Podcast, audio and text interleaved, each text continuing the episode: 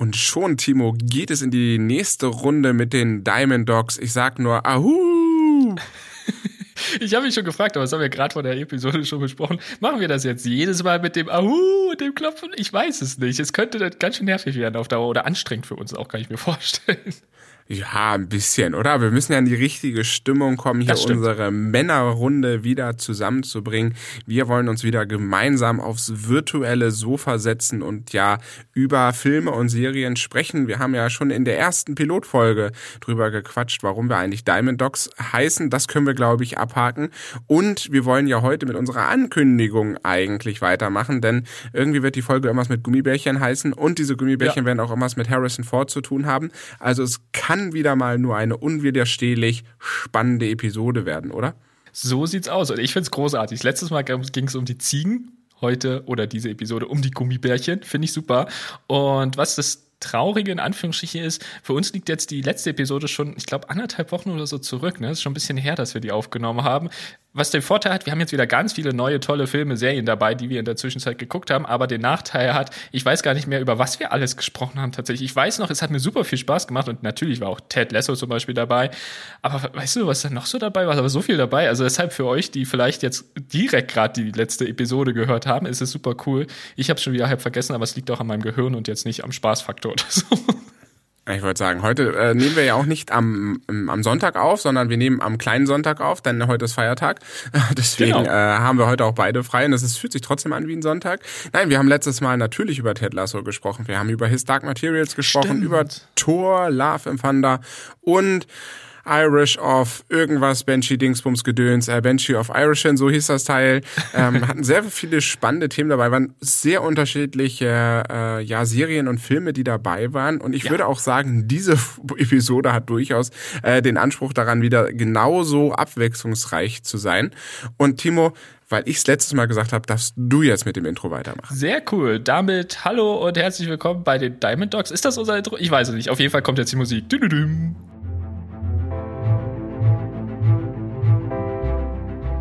Ja, da kam jetzt, da kam, da kam jetzt die Musik, ist das ja auch gut. Ich finde immer schön, packt noch das Popcorn aus, na, bevor Stimmt, es losgeht. Äh, macht, macht es euch bequem.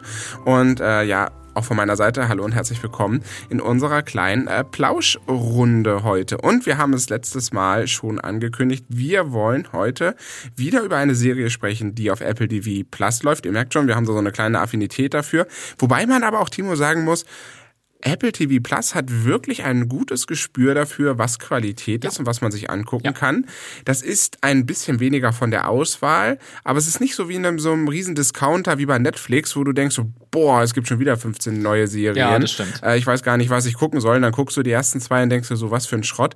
Das hat man ja meistens bei Apple TV oder hatte ich bis jetzt bei Apple TV Plus nicht, denn ich habe ja noch, wir reden heute übrigens über zwei Serien von Apple mhm. TV Plus. Wir haben sogar noch eine vierte, die ich gerade gucke, aber das müssen wir dann immer mal wann anders machen. Wir wollen aber heute auf jeden Fall erstmal oder in dieser Episode über Shrinking sprechen. Genau, aber ich würde gerne da, weil du es gerade schon so ein bisschen ähm, ja angedeutet hast, noch kurz über Apple TV Plus vorher allgemein sprechen, denn wir haben jetzt letzte Episode schon so viel über Apple TV Plus auch gesprochen, beziehungsweise Ted Lasso läuft ja auch bei Apple TV Plus, aber wir sprechen hier und auch heute natürlich auch über andere Dinge. Also sprich, wenn ihr keine Apple TV Plus habt, äh, dann interessiert es euch vielleicht, was wir hier besprechen, aber ihr könnt natürlich dann auch noch zum Beispiel, wir haben noch Sachen von Paramount Plus oder Netflix heute dabei oder Disney Plus. Wir schauen mal, wie weit wir heute kommen, aber theoretisch haben wir noch einiges dabei. Was bedeutet auch für alle, die kein Apple TV Plus haben, bleibt sehr gerne dran. Es geht ja auch noch um viel, viel mehr. Aber so wie du schon sagst, Falk, ich finde Apple TV Plus beweist wirklich ein sehr, sehr feines Gespür. Allerdings gibt es da eine aktuelle Ausnahme, wo ich so eher das Gefühl habe, das hätte bei Netflix laufen können. Das ist nämlich der Film Ghosted. Ich weiß nicht, ob du den gesehen hast. Der wird aktuell sehr stark beworben auf Apple TV Plus. Sehr toll besetzt, aber wirkt eher wie Netflix-Film. Also es ist in Ordnung, man kann ihn sich anschauen aber diese Apple TV Plus Qualität hat mir da ein bisschen gefehlt. Also insofern, es gibt langsam auch mal so ein paar Ausreißer, aber im Großen und Ganzen ist Apple TV Plus großartig und das ist Shrinking eben auch. Und da würde ich sagen, kommen wir jetzt wieder zu Shrinking, oder? Wir sollten wieder zum Thema kommen. Ja, Ghost, ich habe es nur ganz viel gesehen. Also es wird ja wirklich massiv beworben.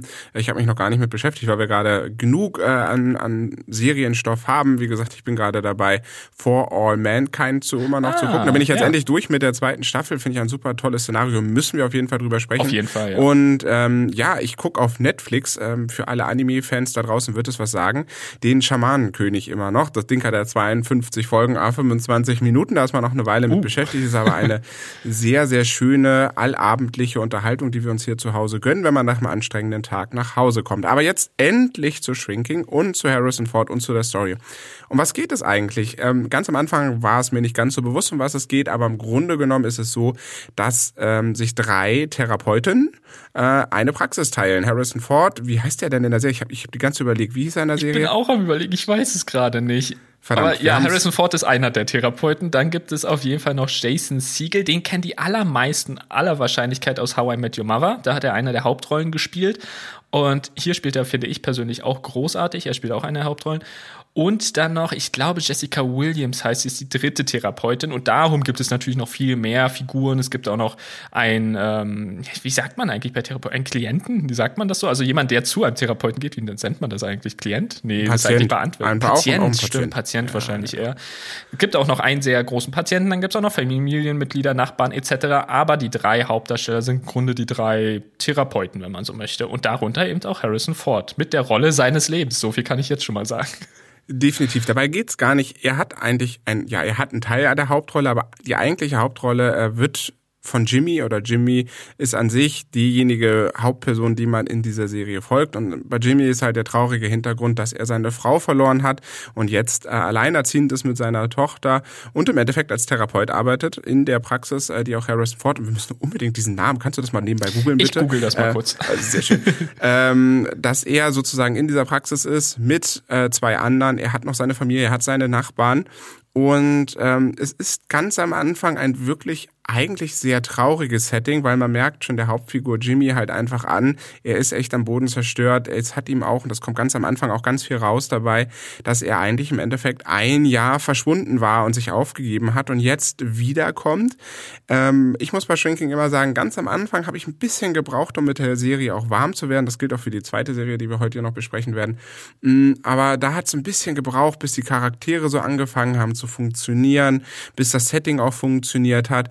Aber seitdem es funktioniert hat, das müsste jetzt Folge zwei oder drei gewesen sein, mhm. seitdem habe ich es dann doch sehr genossen. Und ja, wie du schon sagst, Harrison Ford, du hast jetzt hoffentlich den Namen? Ich habe den Namen. Er spielt Dr. Paul Rhodes oder so. Also auf jeden Fall Paul ja, wird er mal genannt. Paul, ah, ja, stimmt. Ich habe, also mit Namen ist es ganz furchtbar im Moment. Ähm, auf jeden Fall spielt Paul auch eine, eine sehr wichtige Rolle, nicht nur in seinem Leben, aber auch die, in dem Leben seiner Tochter.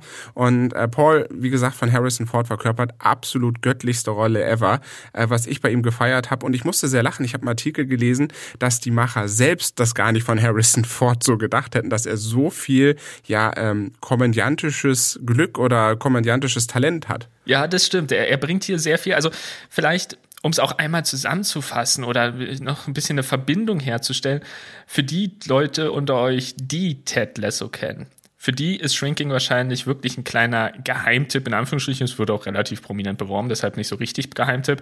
Aber die Geschichte ist nämlich folgende, dass Bill Lawrence und Brad Goldstein, die nämlich beide auch hinter Ted Lasso stecken, hier eben auch hinter Shrinking stecken. Das bedeutet, das finde ich auch, merkt man, die, die, die Richtung der Serie ist relativ ähnlich. Es geht hier auch viel um tiefe, ernste Themen. Du hast es auch gerade schon äh, kurz angedeutet mit dem, ja, mit dass die, die Frau des Hauptcharakters verstorben ist und das natürlich viele, viele Themen und viele Gedanken und viele Gespräche hervorruft und viele Entwicklungen in den Charakteren. Es gibt auch noch alle anderen Charaktere haben auch ihr Päckchen zu tragen. Da wollen wir jetzt, glaube ich, gar nicht näher drauf eingehen, das fällt man dann in der Serie.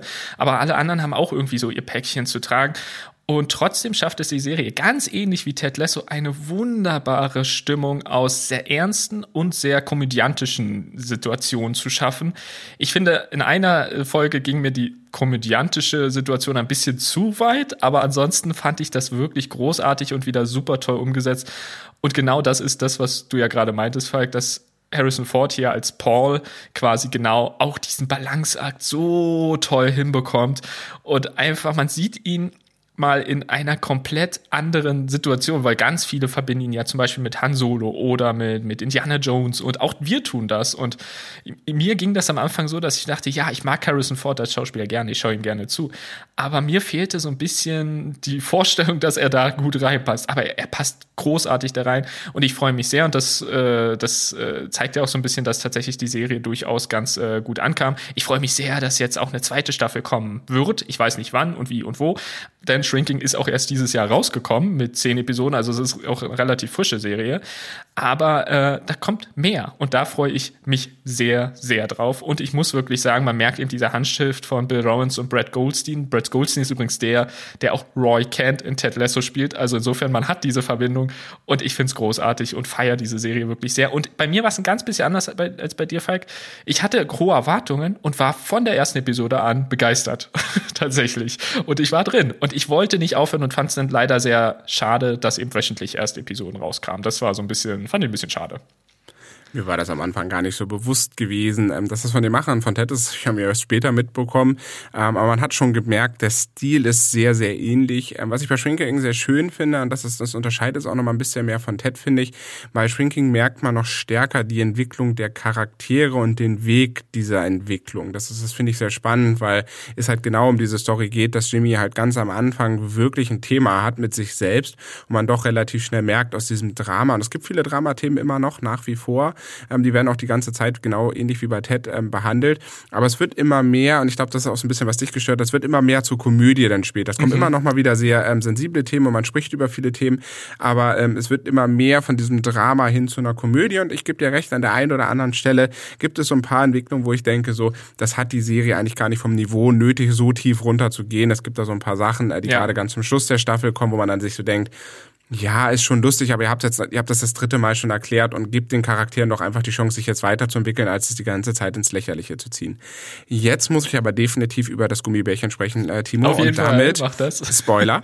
Ja, also ja. alle jetzt, ihr wisst es, äh, wir haben es jetzt verknüpft wieder, wenn es technisch möglich ist, einfach zur nächsten Kapitelmarke springen, sonst in den Show Notes gucken. Ich muss jetzt aber spoilern, weil sonst platze ich, denn bei Shrinking gibt es eine wunderbare Stelle und über die können wir jetzt frei sprechen, weil wir sind ja jetzt im Spoilerbereich. Genau. Denn die Person Paul hat leider die Diagnose bekommen, dass er Parkinson hat. Und diese Parkinson-Erkrankung ihm an der einen oder anderen Stelle körperlich beeinträchtigt. Und er kriegt von Liz, das ist die Nachbarin von Jimmy, eine mhm. Dose mit Gummibärchen. Und als Zuschauer denkt man, toll, er kriegt Gummibärchen.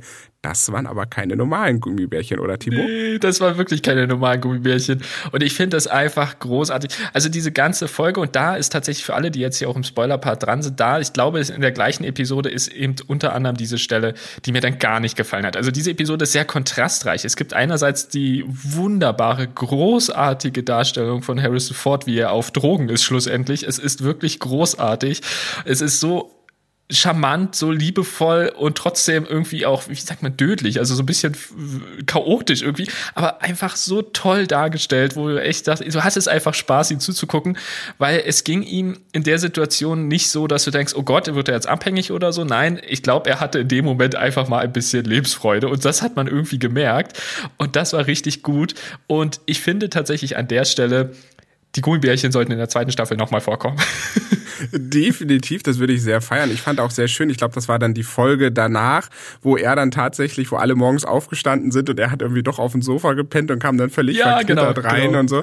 Also er, ich finde auch bei ihm, also das muss ich wirklich anerkennen, er entwickelt in dieser ganzen Staffel und das ist ohne Zweifel haben, wird er jede Folge besser.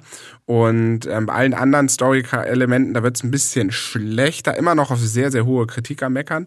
Aber ähm, gerade Harrison Ford hat mich unfassbar positiv überrascht. Und ich, ich mag ihn sehr, dass er noch in seinem hohen Alter, wo er jetzt ja mittlerweile schon ist, nicht nur uns dieses Jahr mit Indiana Jones, hoffentlich, ja, Timo hoffentlich Na, bestimmt, wird, bestimmt.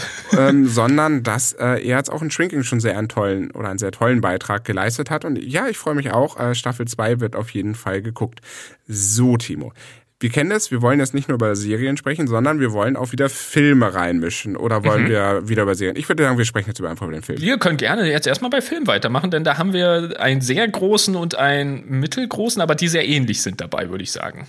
Genau, wir fangen natürlich mit dem ganz Großen an. Der Knüller 2022. Es dürfte Platz zwei nach Avatar gewesen sein. Und wenn ihr, wenn man das schon sagt, wissen eigentlich alle, über was man spricht. Es geht um Top Gun Maverick. Wobei, äh, Top Gun ist das ja nicht der zweite, es ist ja irgendwie eine Neuauflage. Die Story ist auch relativ, naja, dünn.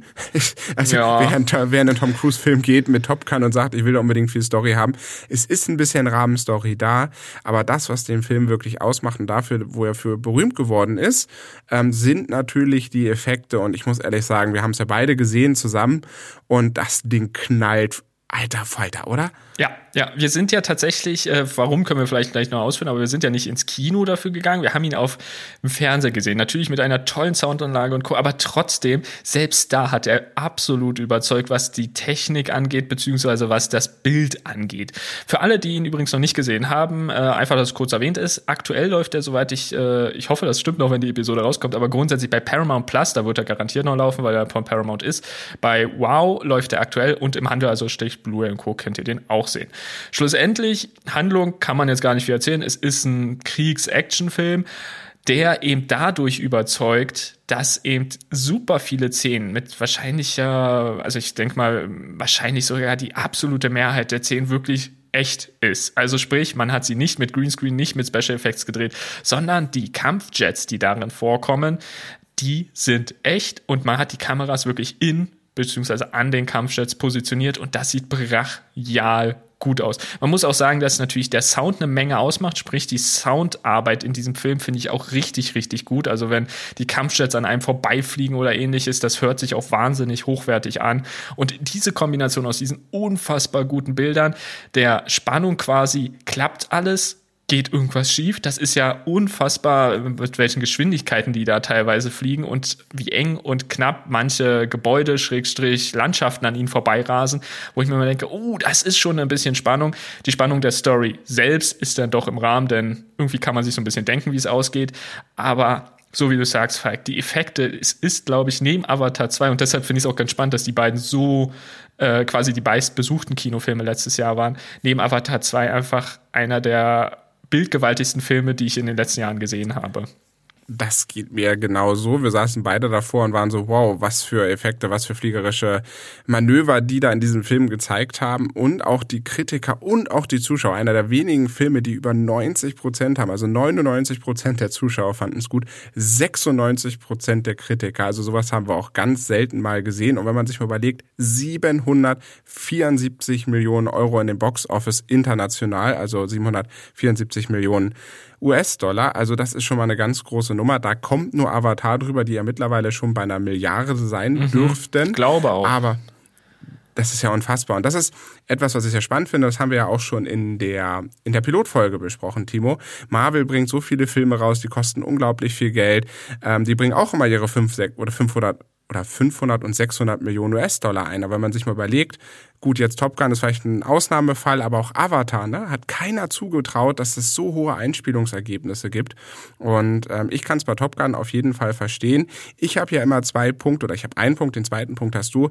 Das eine ist immer, ich habe so ein kleines bisschen Probleme mit Tom Cruise und seiner Welteinstellung. Hm. Ich kann das immer nicht ganz trennen von den Leuten, aber Tom Cruise weiß man ja, dass er sehr überzeugter Scientologe ist, dass sehr komische Welteinstellung an der einen oder anderen Stelle hat. Ich finde, man merkt es ihm nicht mehr so deutlich an, weil er sich da sehr aus der Öffentlichkeit auch raushält mittlerweile. Man kriegt nicht mehr so viel mit.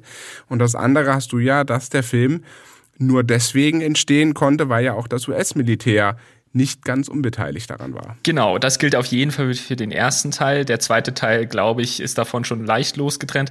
Aber zu Tom Cruise vielleicht noch eine kurze Sache, bevor ich gleich noch was zu dem, zu dem anderen Punkt sage. Es ist tatsächlich so, ich habe vor kurzem eine Liste gesehen, die ähm, erstellt wurde, welche SchauspielerInnen dafür sorgen, dass Leute in den USA ins Kino gehen. Sprich, welcher Schauspieler, welche Schauspielerin zieht die meisten Leute ins Kino und Tom Cruise ich kann es komplett nachvollziehen, ist auf Platz 1 von diesen Top 20 in den USA und das verstehe ich vollkommen, denn seine Filme sind in aller Regel es, es gibt ein, zwei kleine Ausnahmen, aber in aller Regel unfassbar bildgewaltige, spann also spannende im Sinne von guter Action, gut inszenierte Action. Zum Beispiel der letzte Mission Impossible Film ist einer der besten Actionfilme, die ich je gesehen habe. Und ich freue mich deshalb auch auf die, die, also zumindest den, der dieses Jahr rauskommt und dann der zweite Teil kommt, glaube ich, nächstes Jahr oder so. Aber jetzt vielleicht noch ganz kurz zu dem anderen Punkt. Ich hatte tatsächlich meinen, seitdem ich Top Gun selbst damals, also natürlich nicht im Kino, so äh, alt bin ich nicht, aber seitdem ich das erste Mal dann im ähm, Heimkino, wie man immer so schön sagt, gesehen habe, fand ich das auch beeindruckend, hatte aber wirklich immer das Thema, ich habe tatsächlich auch mal ein kleines Doku-Video dazu gesehen, dass äh, eben dieser Film mehr oder weniger nur stattfinden konnte, weil das US-Militär finanziell unterstützt hat und das US-Militär dadurch wiederum nur in bestimmter Art und Weise dargestellt werden wollte, damit der Film natürlich möglichst positiv dem US-Militär gegenüber ist. Sprich, wenn man es plakativ sagen möchte, ist es halt ein US-amerikanischer Propagandafilm man kann darüber diskutieren, ob man das in Ordnung findet oder nicht. Schlussendlich wäre der Film ohne diese finanzielle Unterstützung, so wie er dann gekommen ist, natürlich niemals entstanden, das muss man sagen, weil diese ganzen Geräte, Flugzeuge, Kampfjets, äh, oder auch Flugzeugträger und so weiter natürlich äh, als äh, Miete nicht bezahlbar sind für so einen Film. Und so war das, das eben alles möglich. Ich mir gerade vor. ähm, ja, ähm, hast du die Rechnung von dem Flugzeugträger bekommen? Ja, das Ding kostet 75 Millionen US-Dollar pro Tag. Nein, ich glaube, du kannst einfach einen Flugzeugträger beim US-Militär einfach nicht ausleihen. Und wir hatten ja da auch schon sehr fleißig drüber diskutiert gehabt nach dem Film oder auch schon vor dem Film, weil wir bei, weil du mal gesagt hast, ja, und ich, ich sag's aber, gut, wo willst du nur mal als Filmfirma einen Flugzeugträger herbekommen? Das gibt gibt's halt nun mal nicht. Und die ganzen Jets und da muss es ja auch Leute geben, die das fliegen können. Also du bist einfach darauf angewiesen. Es hat sich nach meiner Meinung ein bisschen, es ist nicht so aufgefallen, aber auch das macht ja einen guten Film, auch einen guten Propagandafilm auch aus, wenn es nicht unbedingt als Propaganda auffällt. Allem in allem muss ich aber trotzdem sagen, in der Verknüpfung Tom Cruise wieder zurückgekehrt ins Cockpit mit dieser Spannung. Und ähm, da hat man mal gesehen, es ist wirklich wertvoll, auch in unserer heutigen Zeit, dass Filme auch real gedreht werden, um wirklich zum Erfolg zu werden. Mhm. Denn, da habe ich eine wunderbare Überleitung zu unserem nächsten Kandidaten für diese Episode. Wir wollen nämlich ein bisschen zurückspringen in die Serien und auch diese Serie hat damit überzeugt, dass viele Sachen an realen Orten gedreht worden ist und nicht in irgendeinem Computerprogramm entstanden ist und dass dadurch ein sehr großer Erfolg geworden ist. Und ich verbinde diese Serie immer mit meiner Woche in Österreich bei dir, Timo, denn ich habe sie in der Zeit geguckt, weil ich kein Disney Plus Abo habe und ich war genauso begeistert wie du. Es geht nämlich jetzt um Andor. Und da vielleicht auch aus meiner, äh, ja, aus meiner Sicht die Vorgeschichte dazu. Ich persönlich zum Beispiel habe mich immer schwer getan mit Star Wars, mit den Star Wars-Filmen. Egal, ob es jetzt die ersten drei, die zweiten drei oder schlussendlich jetzt die neueren drei Filme sind. Irgendwie habe ich mich immer so ein bisschen schwer getan. Denn was mir fehlte, war dieser realistische Blick, sage ich mal, auf die Welt. Für mich schien das immer sehr schwarz-weiß, sehr eindeutig. Wer ist der Böse? Wer ist der Gute? Was ist das Ziel der Guten, in Anführungsstrichen? Naja, die Bösen zu besiegen. Und hier in Endor wird uns die Geschichte, oh Gott, ich muss den Namen kurz, äh, Cassian Endor, hieß der so? Ja, genau, ja, Cassian, Endor. Cassian Endor ja. Wird die Geschichte von Cassian Endor erzählt. Cassian Endor kam als Figur schon in Rogue One vor. Das ist einer der wenigen Star Wars-Filme, die ich auch echt wirklich gut fand. Und das ist jetzt, wenn man so möchte, die Vorgeschichte. Denn Rogue One ist ja der Aufstand schon relativ weit, wenn man so möchte. Und Cassian Endor zeigt, also in Endor wird quasi gezeigt, wie Cassian Endor zu diesem Aufstand gelangt. Und das Ganze soll, glaube ich, zwei Staffeln schlussendlich bringen. Die zweite wird schon produziert und so weiter. Und äh, dann ist quasi genau der Start des Rogue One-Films. So habe ich das, glaube ich, im Kopf. Und die Staffel, also die erste jetzt kam letztes Jahr raus. Ich glaube, die nächste kommt erst nächstes Jahr. Es dauert noch ein bisschen. Schlussendlich geht es aber eben um einen Aufstand. Und ich finde, das merkt man auch. Es geht darum, wie sich eine Rebellion entwickelt. Und diese Rebellion könnte, so mein Gefühl, in jeder einzelnen Welt, in jedem Land auf dieser Welt, auf unserer Erde stattfinden. Denn ob das jetzt in Star Wars ist, wie es in dieser Serie ist, oder ob das jetzt in Ländern ist, die autoritär sind und wo es eben Rebellionen echt gerade gibt, ich finde, diesen Unterschied merkt man gar nicht so sehr. Und ich finde, das macht auch diese Serie aus. Sie gibt sich unfassbar viel Mühe auf die charakterliche und gesellschaftliche Entwicklung einzugehen und auch viele Grautöne, weil ich ja gerade bei Schwarz und Weiß nur war, auf viele Grautöne zu zeigen. Und das finde ich an dieser Serie großartig. Für mich es gibt einen Knackpunkt. Im Grunde ist das ein gigantischer Film. Ich finde es schwierig, das als Episoden zu sehen. Für mich ist diese Geschichte eine große Geschichte. Und wenn du immer nur eine Episode pro Woche bekommst, was glaube ich bei Endor der Fall war, dann war das so ein bisschen schwierig, fand ich. Weil für mich war das dann nur so ein kleines Kapitel in dem Film. Und äh, ja, aber grundsätzlich, um es zusammenzufassen, hat Lucasfilm, Schrägstrich Disney, hier eine Serie veröffentlicht, die mir persönlich unfassbar gut gefällt. Und das war bei Star Wars bisher nie so richtig der Fall. Insofern war ich hier sehr, sehr positiv überrascht. Und ich muss ja schon wieder zugeben, ich blicke schon wieder gar nicht durch bei Star Wars. Äh, mittlerweile gibt's ja The Mandalorian, da habe ich, glaube ich, die erste Staffel irgendwann mal gesehen, fand ich aber nicht so doll, bin dann irgendwann davon abgerutscht. Es gab dann wie die dritte, da gab es ja auch verschiedene Entwicklungen, wenn man so ein bisschen sich mit äh, Serien beschäftigt, wird da viel drüber gesprochen. Es gab Boba Fett, ich habe keine Ahnung. Also ich blick bei Star Wars grundsätzlich gar nicht mehr durch, weil auch das hatten wir schon bei Marvel äh, in der Pilotfolge ja diskutiert, Timo das Thema ist, du musst ja deine Hausaufgaben machen. Und wenn ja. man jetzt hört, ja. so Mandalorian und all die Filme, die jetzt dazu oder die Serien, die dazukommen, sollen jetzt ähm, in einem großen Film münden und eigentlich das Staffelfinale von drei Serien beinhalten ich halte den Weg immer noch tatsächlich für falsch und ich glaube, und das ist, da bin ich überzeugter Meinung, dass äh, Filme immer in einem gewissen Kontext funktionieren müssen und kein Staffelfinale bilden können. Auf der anderen Seite kann man aber auch eine Serie wie einen Film gestalten und das hat Andor auf jeden Fall sehr gut gezeigt, denn du hast im Endeffekt die Episode beendet, hast die nächste Folge angefangen und im Endeffekt ging es genau da weiter, wo du aufgehört hast. Ja. Also es gab immer einen sehr zusammenhängenden äh, Storystrang und wie du schon sagst, eigentlich ist es unerheblich, ob das jetzt Star Wars ist oder ob es woanders ist, denn dieser Weg des Charakters zu sagen, und das war ja von Anfang an eigentlich nicht klar bei Andor, weil er hat immer gesagt so, naja, gut, das Imperium, ja, ist jetzt nicht toll, aber was interessiert mich das? Ich bin weit genug weg, ich habe mein eigenes Leben. Und er wird dann doch in diese Rolle der Rebellion geführt. Und ich glaube, erst in diesem ganzen Weg, der in dieser Staffel oder der diese Geschichte erzählt wird, wird das erst immer klarer, für den Zuschauer, aber auch für ihn selbst. Und das war eine schöne Charakterentwicklung und man hat äh, viel Spaß dran gehabt, weil man auch einfach viele Bilder gesehen hat, wo man sich jetzt nicht gedacht hatte, oh mein Gott, was ist da denn los? Und ist der Windows 98 Rechner jetzt abgestürzt, so wie es manchmal bei Marvel der Fall ist, sondern man hatte immer einen sehr realistischen Einblick und ähm, wie, wie du es auch schon gesagt hast, ne, die Grautöne haben mich wirklich angesprochen und ich habe die relativ schnell hintereinander weggeguckt, immerhin zwölf Folgen je 38 bis 57 Minuten. Da ist man auch schon mal eine Weile mit beschäftigt. Auf jeden Fall.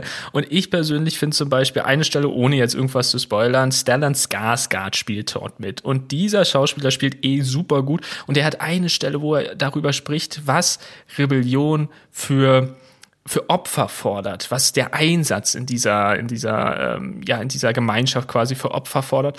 Und diese Stelle hat mir wirklich quasi Endor geöffnet. Also diese Stelle kommt deutlich später, also kommt jetzt nicht gleich am Anfang, aber da habe ich mir gedacht, ja, genau so sehe ich das. Endlich bekommen wir mal mit, anders als in den Star Wars Filmen, was es überhaupt bedeutet, in diesen Kampf zu ziehen. Gesellschaftlich und eben vor allem persönlich. Und das mochte ich wirklich, wirklich sehr an dieser Serie. Und ich bin wirklich sehr begeistert.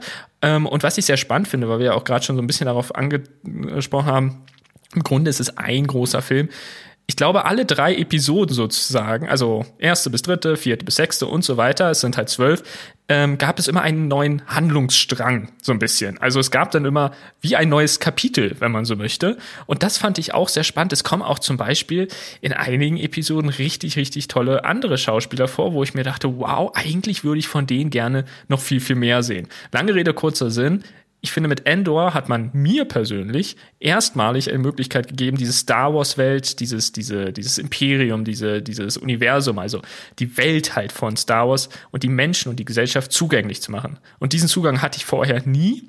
Und ich glaube, deshalb habe ich mich auch immer schwer getan mit Star Wars. Und ich hoffe, dass es jetzt mit Endor quasi so einen Schritt gab, wo ich denke, ja, vielleicht wird zukünftig mehr davon geben in der Welt von Star Wars. Aber ich bin auch bei dir, Falk, wo ich sage, ich blicke bei Star Wars auch nicht mehr durch. Ich habe die Filme gesehen, ich glaube da sogar alle. Also ich habe auch Solo gesehen und ich habe auch Rogue One gesehen. Aber bei den Serien habe ich nur Endor gesehen. Ich habe zum Beispiel auch nicht Mandalorian, da bist du sogar schon weiter als ich, habe Mandalorian nicht gesehen, wobei die ja wirklich sehr gut sein soll. Und äh, Boba Fett und Co. habe ich auch gar nicht gesehen. Und deshalb glaube ich, sollte ein Film kommen, der alles zusammenpackt. Ich würde ihn mir nicht anschauen, weil ich würde, würde ich würde ihn gar nicht verstehen. das ist halt so dieser Punkt. Ja, und das ist doch auch ein, ein, Kernproblem, was, was die Studios ja auch mittlerweile sehen. Und das merkt Marvel genauso wie DC. Das merkt jetzt aber auch äh, Star Wars und Lucasfilm, ne, die das produzieren und wo auch Disney dahinter steht. Und ähm, man sieht es, und das hatten wir ja schon in dieser Episode besprochen, man sieht es an Top Gun. Gut, das ist keine wahnsinnig neue Story, aber kein Superheld. Äh, wir sehen es, ähm, die größte Überraschung finde ich, und das trifft, glaube ich, auf die ganze Filmwelt zu. Jeder war gespannt, was nach, was Avatar bringen wird. Denn Avatar, ähm, das war vor zehn Jahren, und ich muss sagen, kann man ja, kann man sagen, ich war von dem ersten Avatar-Teil, gab es ja auch gespaltene Meinungen ähm, wegen Story und hin und her. Aber ich war von den ersten Avatar-Filmen so unfassbar begeistert und es hat mich so mitgenommen, weil das so eine Kinoatmosphäre war. Und ich habe den dreimal im Kino gesehen. Das ist der bisher einzige Film, den ich mehr als einmal im Kino gesehen habe. Und ich war super gespannt auf Avatar 2 und er hat mich wieder genau an derselben Stelle abgeholt. Und die ganze Filmwelt hat gesagt, nee, also Star Wars, da gibt's Serien, da werden Charakterentwicklungen gemacht, nee, da gibt's Marvel, da gibt's DC und alle haben gesagt, nee, Avatar kann nichts werden und Avatar wird nicht die Milliarde einspielen, die sie brauchen, um in die Gewinnzone zu kommen. Und Fump, ist es trotzdem genau dahin gekommen, weil es geht darum, Geschichten zu erzählen. Es geht darum, nachvollziehbare den Geschichten zu erzählen. Nachvollziehbar nicht nur in dem, was die Figur tut, sondern auch, dass ich als Zuschauer abgeholt werde, dass ich mich wohlfühle und darauf einlassen kann. Und ja, man sieht, möchte vielleicht von einigen Figuren wieder neue Sachen sehen oder auch vielleicht mal eine neue Serie sehen, aber es muss immer noch für sich funktionieren und die versuchen immer mehr einzuweben und immer noch mal da und noch mal hier und das, das nervt mich einfach. Und ähm, ich bin da sehr froh drüber, dass Andor es zumindest geschafft hat, einfach so einen Blick in die Star Wars Welt zu bekommen, ohne jetzt Hausaufgaben machen zu müssen. Das ist ja, das ist ja immer mein Problem und da werden wir wahrscheinlich auch noch sehr viel rumreiten in diesem Podcast. Aber ja, macht doch einfach mehr sowas wie Andor, auch mal Geschichten zu erzählen, die auch für sich funktionieren.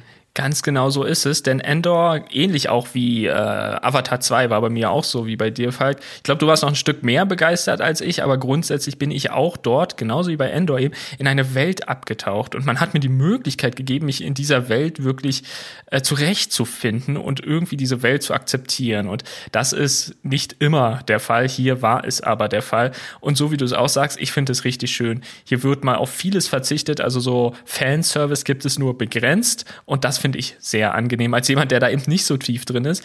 Aber eine Sache, das haben wir ganz, ganz, ganz am Anfang, als wir mit Andor jetzt hier gerade angefangen haben, darüber zu sprechen, kurz angekündigt. Darüber sollten wir vielleicht auch noch kurz sprechen. Es ist hier halt total stark bemerkbar, wie viel in echt gedreht wurde. Und das finde ich absolut großartig und es klingt absurd. Ich habe mir mal ein Video angeschaut, da hatte einer auf YouTube das sehr schön analysiert. Es gab tatsächlich Videos oder Filme und Serien, wo zum Beispiel der Wald animiert wurde. Sprich, eine Figur stand im Wald und der wurde animiert. Und da denkst du dir so, sowas Verrücktes gibt es natürlich, das gibt es tatsächlich, aber bei Endor ist das nicht so. Die sind in den Wald gegangen und haben dort gedreht und das sieht man. Die Qualität ist wunder, wunderschön, gut, nee, eigentlich super gut, so rum wollte ich sagen. Wunderschön trifft sich ganz, sie ist super gut und macht einfach Spaß dazu zu gucken. Klar, es gibt hier und da auch mal Raumschiffe und klar, die sind dann auch animiert, aber das ist nicht schlecht und das wirft einem nicht aus der Story wie bei manch anderen Filmen. Das wollte ich hier nochmal kurz zu sagen, weil das haben wir ganz am Anfang ja kurz angedeutet und das finde ich wirklich bei Endor großartig und macht viel Spaß Spaß dadurch zu verfolgen. Nun bin ich enttäuscht, äh, dass es die Raumschiffe nicht alle in echt gibt. Mit dieser äh, argen und mit diesen sehr niederschmetternden Erkenntnis gehen wir jetzt zum nächsten Thema über, denn wir wollen die Netflix-Adaption von Top Gun besprechen, denn es geht um Devotion und genauso fühlt sich das erstmal an. Wir sind hier bei Netflix und ja, man, es geht wieder um Kampfjets und das ist doch der erste Gedanke, den man hat Netflix hat das Thema wieder aufgegriffen, hat gesagt, sie wollen nochmal das Thema anders interpretieren, aber es bleibt natürlich das Klischee, dass es ein Abschlag oder ja, wie nennt man das, ein Abklatsch, so rum, ein Abklatsch mhm. äh, von Top Gun ist. Und beim Schauen waren die Parallelen dann doch gar nicht mehr so groß. Genau, ich bin auch so rangegangen, dachte mir, naja, das ist so dieses, das Top Gun von Netflix, aber dann plötzlich hat sich immer mehr eine richtig spannende Geschichte aufgetan. Denn es geht hier tatsächlich um eine Art Biopic, wenn man so möchte. Denn es gab einen dunkelhäutigen Marineflieger, Jesse L. Brown hieß er, diesen gab es wirklich.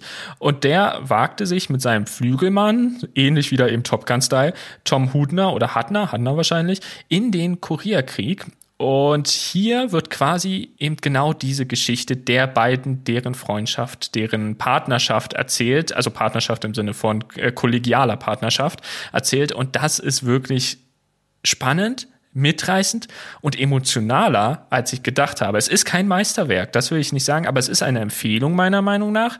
Und wenn man auf ähm, Kampfjet-Filme oder allgemein ja Kriegsfilme mit Action, die jetzt aber nicht auf dem Boden stattfinden, sondern in der Luft zum Beispiel halt steht, dann ist das, glaube ich, eine große, oder was heißt eine große? Es ist eine Empfehlung. Und das können sogar Leute schauen, die nicht Netflix haben, denn diesen Film gibt es sogar auch auf Blu-ray und DVD, denn da ist zum Beispiel auch Sony mit beteiligt an dem Film. Also insofern, wer da Interesse hat, ich fand es eine kleine Überraschung, muss ich sagen. Ich habe nicht damit gerechnet. Er war auf jeden Fall besser, als man beim Klicken erwartet hat, wo man draufgeklickt hat. Ich fand aber ganz zum Schluss, so das Fazit für mich war, ja, er war ganz, er war schön anzusehen, war auch ein schöner Filmabend, aber ganz zum Schluss hat der Film versucht, zu viele Elemente auf einmal erzählen zu wollen. Also einerseits, dass er natürlich als erster oder mit einer der ersten als dunkelhäutiger Flieger damals im Koreakrieg äh, gedient hat und dort unterwegs war, dann die Freundschaft zu seinem Wingman, so heißt es nämlich offiziell, nicht Flügelmann, das klingt auf Deutsch auf Aber Deutsch ich glaube auf Deutsch heißt das so. Ich glaube auf Deutsch heißt das ja, so. Ja, aber Wingman halt klingt auf Englisch doch ja, deutlich besser. Ähm, er hat die Freundschaft zu seinem äh, Wingman, er hat, äh, dann gibt es ja natürlich noch den Koreakrieg, es gibt noch das ganze Militär, also die ganzen Umstände, die da drumherum waren und natürlich spielt in dem Film eine große Rolle, wie Schwarze da diskriminiert wurden und natürlich heute auch immer noch werden. Und all diese ganzen Themen zusammen haben bei mir zum Schluss so ein bisschen das Fazit hinterlassen. An der einen oder anderen Stelle fehlt dann manchmal noch so die letzte Erzählung, damit es ein wirklich richtig guter Film wird. Mhm. Sondern man hat viele Themen angerissen, er war gut, aber er war jetzt nicht so, wo ich gedacht habe, so holla. Ich bin jetzt rausgegangen und dachte mir so, hui, ne? Also wie bei Top Gun, wo ich sage, Story, gut, ist jetzt nicht so, so knülle, aber die Effekte, das ganze Kinofeeling hat mich umgehauen. Bei Devotion waren auch viele Stellen dabei, wo ich gedacht habe, ja, hat mir gefallen. Aber ganz am Schluss, wo der Film dann der Abspann kam, habe ich gedacht so, hm, ich hätte mir noch mehr gewünscht, dass man vielleicht noch mal ein oder zwei Sachen vielleicht ein bisschen mehr rauslässt aus der Story oder nicht rauslässt, aber ein bisschen weniger beleuchtet und viel mehr vielleicht auf andere Dinge oder auf ein, zwei Hauptsachen noch mal sich fokussiert und die vielleicht noch mal ein bisschen tiefer erzählt. Ja, ich weiß, was du meinst und ich denke, da kann jetzt jeder beim Schauen so seine persönliche Erfahrung damit sammeln. Was mich aber auch persönlich überrascht hat, ist tatsächlich, dass die Qualität der Bilder deutlich hochwertiger war, als ich erst vermutet habe. Denn schlussendlich, wir reden hier von einem Netflix-Film und klar, es gibt bei Netflix auch sehr gute Produktionen, auch in der in, in den äh, CGI-Themen, sprich zum Beispiel Stranger Things, worüber wir hier bestimmt irgendwann nochmal reden werden, hat ja gerade mit der vierten Staffel unfassbare Qualität bewiesen. Und bei Devotion war ich auch sehr überrascht, denn hier wirkten die Kampfjet-Aufnahmen, die in der Luft stattfanden, auch sehr realistisch. Ich habe zugegebenermaßen nicht recherchiert, ob sie in echt gedreht wurden oder im Studio, aber das sah sehr, sehr qualitativ aus und fand ich äh, richtig cool. Also da habe ich nicht mit gerechnet. Und dann noch kleiner Fun Fact: Glenn Powell, der, der den Wingman spielt bei Devotion, spielt auch bei Top Gun Maverick mit. Sprich, da haben wir wieder die Verbindung zwischen den beiden Filmen. Das ist, es ist die Filmwelt ist auch absolut klein. Ja, bei Netflix muss man sagen, sie können wahrscheinlich sehr glücklich oder können sich äh, glücklich schätzen damit, dass sie Sony als Partner gewonnen haben. Denn wenn Netflix Filme alleine produziert, kommt da meistens irgendwelcher Schmarrn bei raus. Ähm, ich sag nur Matthias Schweighöfer und die Filme, die sie mit ihm da gemacht haben, die immer noch völlig skurril sind. Ähm, so Zombies, Panzerknacken und so. Das, die Story war echt ein bisschen weird. Aber bei Devotion hat wahrscheinlich die Kombination aus Netflix und Sony und Sony hat einfach auch riesengroße Erfahrung im Filmgeschäft. Die wissen auch, wie man gute Filme macht. Da glaube ich zu einer ganz guten Mischung geführt. Also für den Netflix-Film auf jeden Fall eine Überraschung.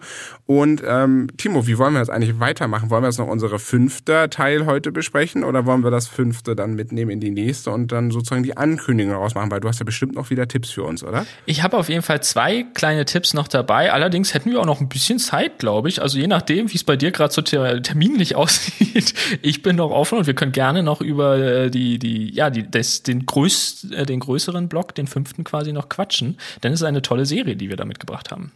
Dann machen wir das doch einfach mal, denn eine Serie, ich glaube, mit, also da muss ich, ich ihr merkt schon, ich habe ein äh, gespaltenes Verhältnis. Nein, ich habe kein gespaltenes Verhältnis, ich muss anders anfangen. Also um die Serie, um die es geht, habe ich sehr, sehr lange gebraucht zu schauen, was bei mir eher ein schlechtes Zeichen ist. Aber, und das muss man wirklich dazu sagen, das Aber ist, nachdem ich diese Anfangsphase überstanden habt oder habe, ist das Ding richtig eingeschlagen. Ne? Also muss man mal wirklich so sagen, das hat nachher so viel Spannung erzeugt, dass ich, dass ich gar nicht mehr aufhören konnte. Aber die ersten, ich glaube sogar drei oder vier Folgen, war bei mir ein absolutes Stirnrunzeln. Das hat sich auch bis zum Schluss nicht ganz aufgelöst, aber es war schon sehr, sehr, sehr heftig, was den Spannungsbogen angeht. So, Timo, deine Bühne. genau. Ich kann ja erstmal zustimmen. Bei mir war es fast genauso, aber es geht jetzt um Severance. Die allermeisten von euch haben wahrscheinlich noch nie von der Serie gehört, denn selbst, und das ist es wieder, wenn ihr Apple TV Plus habt, selbst dann stolpert man nicht ganz so schnell über Severance. Denn Severance ist eher eine etwas kleinere, aber unfassbar feine Serie. Da kommt zugegebenermaßen sogar auch eine zweite Staffel, die schon gedreht wurde. Also insofern, da geht's auch weiter.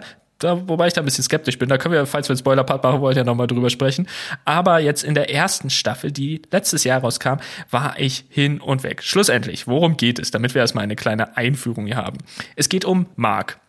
Mark wird übrigens gespielt von Adam Scott, den ich persönlich echt gut finde und total gerne zuschaue. Aber Mark ist Leiter eines Büroteams. Und das Besondere ist, dass dessen Mitglieder nach einem chirurgischen Eingriff ihre jeweiligen Erinnerungen an die Arbeitswelt und ans Privatleben nicht mehr miteinander verknüpfen können. Das bedeutet, wenn Sie den Arbeitsplatz, das ist eine bestimmte Etage, die Severance-Etage, wenn Sie diesen betreten, können Sie sich nicht an die Erinnerungen im Privatleben erinnern. Sprich, Sie kennen Ihr Privatleben überhaupt gar nicht in diesem Moment. Und wenn Sie diese Etage wieder verlassen, kennen Sie Ihr Arbeitsleben überhaupt gar nicht. Sprich, die Arbeit und das Private sind komplett voneinander getrennt. Das alleine sorgt, finde ich, für viele ethische, moralische Fragen und dann entspinnt sich daraus eine thrillerartige Entwicklung, die ein, ja, na, erst nach ein paar Folgen, aber grundsätzlich sehr stark, finde ich persönlich, in die Handlung hineinzieht und zum Schluss so sehr mitfiebern lässt, wie es bei mir seit Jahren keine Serie mehr geschafft hat. Selbst Stranger Things hat, also selbst Severance hat Stranger Things für mich getoppt und Stranger Things war da vor eigentlich so mein Highlight des Jahres. Jetzt bin ich geschockt, dass Timo gerade rausgehauen hat, dass Severance über Stranger Things steht. Ich möchte nur, dass das notiert wird. Ähm, dass wir das auch schön auf Tonaufnahme haben, finde ich super, kann ich ihn immer wieder vorspielen.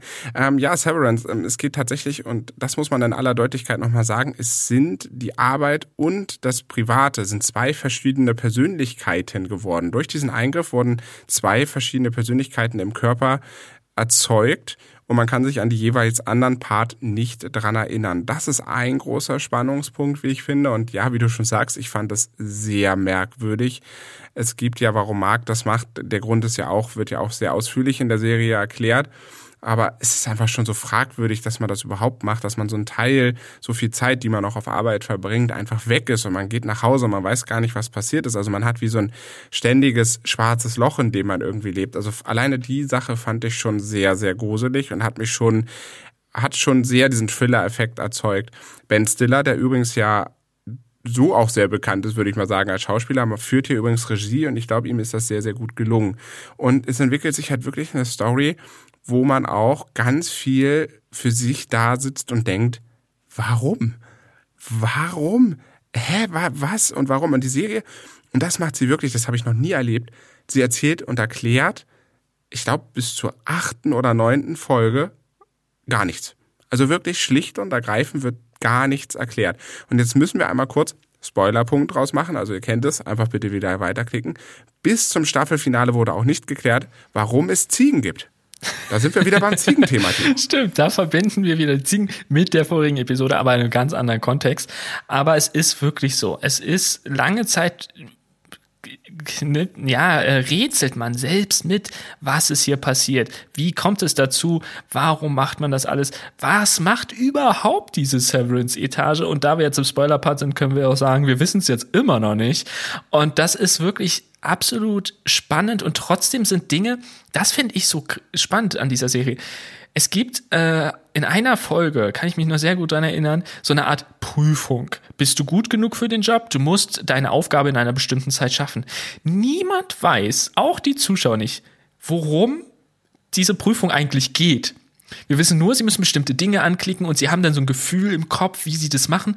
Aber so richtig wissen, also wir wissen einfach nicht, warum gibt es diese Severance-Etage überhaupt. Und allein das finde ich spannend. Aber was ich hier an dieser Serie so oder an dieser Staffel so besonders finde, und ich würde auch explizit nochmal erwähnen wollen, es ist die beste Serienstaffel 2022. Ob es die beste Serie ist, also im Ganzen.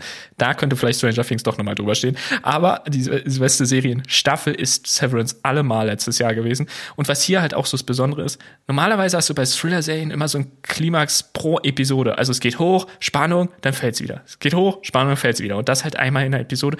Aber hier nimmt die Spannung immer, immer, immer weiter zu von Episode zu Episode. Und das hat mir super gut gefallen. Hatte aber den Nachteil, dass die ersten Episoden sehr spannungsarm waren. Du wusstest nicht so richtig, wo die Reise hingeht. Aber ähm, mit der Zeit hast du jetzt ja auch schon ausgeführt, wurde es immer spannungsreicher. Und weil du auch schon Ben Stiller erwähnt hast, ich finde die Bilder unfassbar toll. Also sprich die Kameraarbeit und da merkt man eben, Ben Stiller ist so clean und so hochwertig und so schön. Allein wegen der Bilder ist diese Serie großartig. Also diese clean Büros, ich weiß nicht, die sind so gruselig und genial zugleich. Ich feier's. Ja, das ganze Setting hat schon sowas. Ne? Und ja, man tut sich am Anfang sehr schwer, weil nicht viel erklärt wird und wirklich Erklärung findet die ersten achten oder neunten Folge, also erst zum Staffelfinale hin dann knüppelt einem das Thema aber auch so richtig um, weil man dann halt wirklich denkt, so, oh mein Gott, das ist die Verbindung, weil sie schaffen das auch, ähm, so kleine Themen reinfließen zu lassen. Ne? Wir sind jetzt immer noch im Spoiler-Part, ne? Also ich fand das heftigste ist halt die, diese Therapiesitzung, die die immer gemacht haben, ja. ne? Die dann so waren und wo man erst festgestellt hat, er hat ja, und das, wir sind jetzt im Spoiler-Part, wir müssen es jetzt sagen, also Achtung, wenn ihr es nicht gesehen habt, hier wirklich wegschalten, äh, weil das wirklich ein großer Spoiler ist, ähm, ist es ja so, dass diese Therapeutin und Marc, die kommen ja zu zusammen. Und erst im Laufe dieser Serie wird einem klar, das ist seine verstorbene Frau. Ja. Das ist halt, und du denkst dir so, äh, wie, was, warum? Und ja. dann soll sie auch plötzlich weg und dann ist ja auch seine Chefin, die dann seine Nachbarin ist und ja. dann seine Kollegin, die neu dazukommt, den Spoiler verraten das tatsächlich nicht, weil der wäre echt heftig. Ähm, aber es sind alles so Punkte, wo du da denkst, ich habe die Folge 9 Staffelfinale zu Ende gesehen und saß wirklich mit offenem Mund da und dachte so, wa, wa, wa, wa, wa, wa, wa, ja. was? Ja. Was ja. geht denn jetzt ab? Dann war es zu Ende und dann so Staffel 2. Und ich gebe dir recht, das Feeling in Staffel 2, auch wenn wir sie nicht kennen, wird nicht dasselbe sein wie in 1, weil du kannst diesen Spannungsbogen, wie du ihn in der ersten Staffel gezogen hast, gar nicht mehr machen, weil in der ersten Staffel haben sie dich erstmal mit Sachen bombardiert, ne? Auch die Ziegen, nie erklärt worden. Ähm, weil die haben einfach Ziegen gefunden. Ich, äh, mitten in dieser Severance-Etage gab es halt jemanden, der hat Ziegen gezüchtet. Frag mich bitte nicht warum, aber sie haben es getan. Aber ich glaube, du kannst in der zweiten Staffel, musst du deine Erwartungshaltung runterschrauben, weil sie jetzt in der zweiten erstmal anfangen werden, Dinge zu erklären und dann ändert sich auch der Stil. Ja, genau. Also deshalb, ich bin, also jetzt, ich bin bei dieser Serie skeptisch, ob sie dieses Niveau halten kann. Aber dennoch, von mir, und ich glaube, da sind wir jetzt wieder kurz raus aus dem Spoiler-Part, mehr oder weniger, gibt es eine große, große Empfehlung für alle, die Thriller mögen, und wirklich hochqualitative, spannende Serien mögen. Severance war eine unfassbar große Überraschung für mich. Es ist eigentlich ein ganz, relativ kleiner Titel in Anführungsstrichen, denn selbst auf Apple TV Plus wird er auch irgendwie zwar, also man findet ihn, aber er wird nicht richtig stark beworben. Ich kann nur dazu raten, wer da grob Interesse hat, schaut es euch an. Es ist eine unfassbar gute Serie. Für mich, wie gesagt, die stärkste Staffel des letzten Jahres gewesen. Damit haben wir zumindest unseren Hauptpart äh, für heute und für diese Episode abgeschlossen.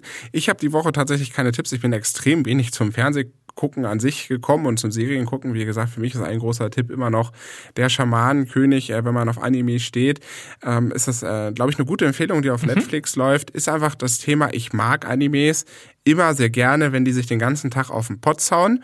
Ähm, das tun die in dieser Serie sehr, sehr viel. Es wird auch sehr viel charakterlich erzählt, was mir sehr gut gefällt.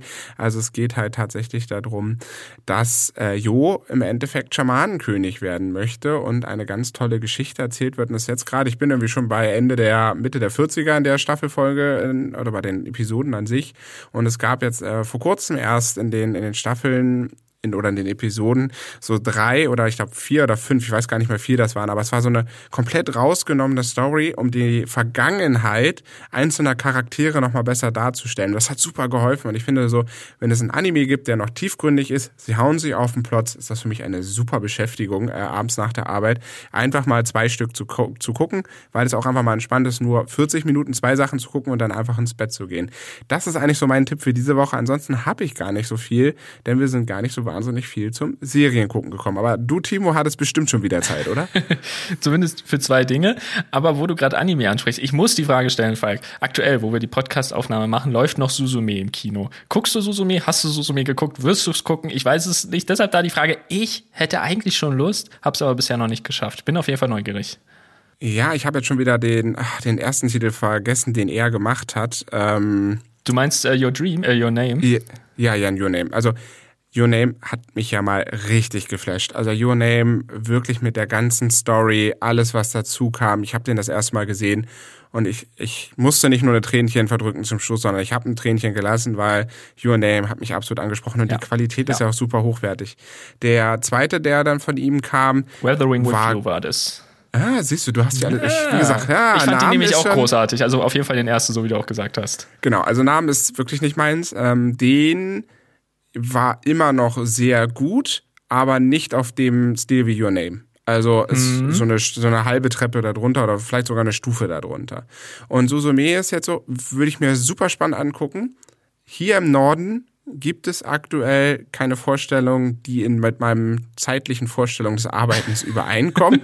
ähm, wird wahrscheinlich nicht klappen, aber ich freue mich sehr drauf, wenn der Film dann ähm, auf Blu-ray kommt und ich mir den dann über den Postversand wieder nach Hause holen kann und den dann wunderbar zu Hause genießen kann. Ah ja, okay. Also hast du grob auch Interesse. Ich bin nämlich auch sehr gespannt, um ehrlich zu sein. Und er wird ihn irgendwie gerne im Kino gucken, aber so ähnlich wie bei dir, ich habe es zeitlich einfach auch irgendwie noch nicht unterbekommen. Aber vielleicht, auch wenn es jetzt tatsächlich so völlig spontan ist, ich fand Your Name, ich, wir müssen jetzt drüber reden, weil ich fand den großartig. Your Name ist ein Meisterwerk. Also für alle, die Your Name nicht gesehen haben und selbst die keine Anime-Fans sind, denn ich bin kein Anime-Fan. Du ja schon ein bisschen mehr, hast jetzt ja auch von der Anime-Serie gerade berichtet und so, ne? Also du bist schon mehr Anime-Fan. Ich habe vorher und auch nachher, bis auf Weathering with You, nur ganz, ganz wenige Ausnahmen noch, nahezu gar kein Anime geguckt. Und Your Name zählt zu meinen Lieblingsfilmen. Er ist unfassbar toll. Die Bilder sehen so hochwertig und so detailverliebt aus. Es sind teilweise echte Orte genommen worden, die nachgezeichnet wurden. Unfassbar, wenn du dir das, also da gibt es auch Vergleiche im Internet von diesen, genau diesen Blickwinkeln und das ist so brillant und dementsprechend bin ich auf Suzume schon gespannt, aber ich habe von Suzume auch eher gehört, dass es sich so ein bisschen bei Weathering With You von der Qualität einsortiert, was wirklich nicht schlecht ist. Es ist immer noch sehr gut, aber Weathering With You hat mich hat, hat mich auch nicht so ganz gepackt. Also Your Name war eine hochemotionale, hochromantische, äh, durchaus auch manchmal ganz äh, lustige, aber auch spannende Geschichte. Und Reveling With You war dann schon, so wie du es auch gesagt hast, für mich auch ein bisschen dahinter. Aber äh, ich wollte es einfach gerade mal sagen, weil Your Name ist großartig. Also für alle, die irgendwie ansatzweise Romantik mit so ein bisschen Zeitthemen, ohne jetzt zu viel zu verraten mögen, schaut es euch an. Große Empfehlung. Ja, und das ist halt einfach das, also insbesondere hat mich auch dort gecatcht, das Ende. Und es ist so, du gehst aus dem Ende raus und du, du verfolgst schon diese ganze Story, diese Bilder, dieses unfassbar hochwertig animierte Anime-Stil, wo diese schöne Charakterumschreibung und dann dieses Finale, wo du dann danach sitzt beim Abspann und dir denkst so, es war so schön. Und ja, ich, äh, ja. äh, ich hätte jetzt fast gesagt, Leo, den Leonardo DiCaprio ist untergegangen bei der Titanic und äh, die Tränchen müssen fließen. Nein, also wirklich absolute Empfehlung bei Your Name kann man nur, kann man nur jedem ans Herz legen. Es sind auch nicht Filme, die in Deutschland unfassbar bekannt sind, weil das halt, wie gesagt, eine ja schon Nische ist, in die man, mhm. die man da ist. Und ich habe zu Anime immer sowieso so eine besondere Beziehung, denn ich bin mit Pokémon aufgewachsen und auch Pokémon kommt ja irgendwie aus Japan und ist animiert und ist nicht ganz dieser Anime-Manga-Stil, aber es ist was Japanisches und deswegen kann ich mich sehr gut damit identifizieren. Und wir müssen deine Tipps dann doch in die nächste Folge schieben, denn dieses Jahr wird noch sehr spannend. One Piece als Realverfilmung wird, werde ich extrem uh. drauf gespannt, denn ich habe One Piece auch als Kind gesehen und ich bin mal sehr gespannt, wie sie diese Story mit dem Gummiman ähm, im Endeffekt äh, in die Realität übersetzt bekommen, denn es kann eigentlich nur ein Meisterwerk aus dem PC werden, wenn sie es hinbekommen. Es könnte aber auch ein so dermaßen miserabler Film werden. Und ich finde, das ist ein wunderschönes Ende für diese Episode. du, da können wir vielleicht auch in der nächsten Mal drüber sprechen. Was ist mit Neuauflagen, Rebooten und Co. Denn schlussendlich, ich habe One Piece nie gesehen. Parallel aber mal kurz gegoogelt. Die Serie läuft ja seit 1997. Sprich, das ist schon eine Weile. Das ist eine Serie, die sich wirklich hält. Und ähm, jetzt gibt's ja auch mit Zum Beispiel Twilight, also der Biss-Reihe, die wird jetzt als Serie verfilmt. Harry Potter wird als Serie verfilmt. Also vielleicht nehmen wir uns das auch mal nächstes, in die nächste Episode mit und sprechen so ein bisschen darüber, können Reboots, können Neuauflagen sinnvoll sein oder eher schaden? Denn ich glaube, je nach, äh, also je nach Serie, je nach Film, kann man da auch wirklich so Vor- und Nachteile sehen. Aber es stimmt schon, vielleicht nehme ich die Tipps mit ins nächste. Es ist auch ein Animationsfilm dabei, aber in der nächsten Episode sind die auch noch frisch und sind auch noch cool. Und deshalb sind es Tipps. Die kann man immer äh, teilen. Also auch in der nächsten Episode. Die gehen immer. Aber ich finde das Thema, und das nehmen wir uns jetzt einfach vor, ähm, auch für die dritte Episode dann in dieser Pilotreihe mit. Und ich würde das ja spannend finden, dass wir nicht nur einzelne Filme mal diskutieren, sondern auch vielleicht mal ein übergeordnetes Thema und dann vielleicht über den einen oder anderen Film oder Serie nochmal sprechen. Aber lass uns sehr gerne über Reboots äh, sprechen und aber auch Neuauflagen, denn nicht nur Twilight wird auferlegt, nur, auferlegt, neu aufgelegt, sondern ja auch Harry Potter. Und genau. dazu genau. müssen wir definitiv sprechen. Das lohnt sich. Und ich würde sagen, Vielen lieben Dank, ihr da draußen, äh, dass ihr auch wieder bei den Diamond Dogs dabei wart. Ihr habt das Popcorn hoffentlich leer. Meins ist jetzt leer und ich freue mich, Timo, mit dir dann demnächst die dritte Episode aufzunehmen und dass wir es dann endlich veröffentlichen können. Und damit würde ich sagen, Hast du noch irgendwas? Nö, ich habe eigentlich nichts mehr. Ich habe nichts mehr. Ich kann nur sagen, ich freue mich sehr auf die nächste Episode und ich glaube, es wird ein cooles Gespräch werden, eine coole Diskussion, denn ich, das ist ja wirklich eine spannende Frage. Sind Reboots gut oder nicht? Sinnvoll oder schaden sie? Wir werden es in der nächsten Episode erfahren. Insofern, vielen lieben Dank fürs Reinschalten und fürs Dranbleiben natürlich und wir hören uns in der nächsten Episode wieder. Ihr vielleicht jetzt mit einem Klick. Wir brauchen noch ein paar Tage, aber wir hören uns wieder. Bis dahin und bleibt gesund. Ciao. Bis dahin. Tschüss.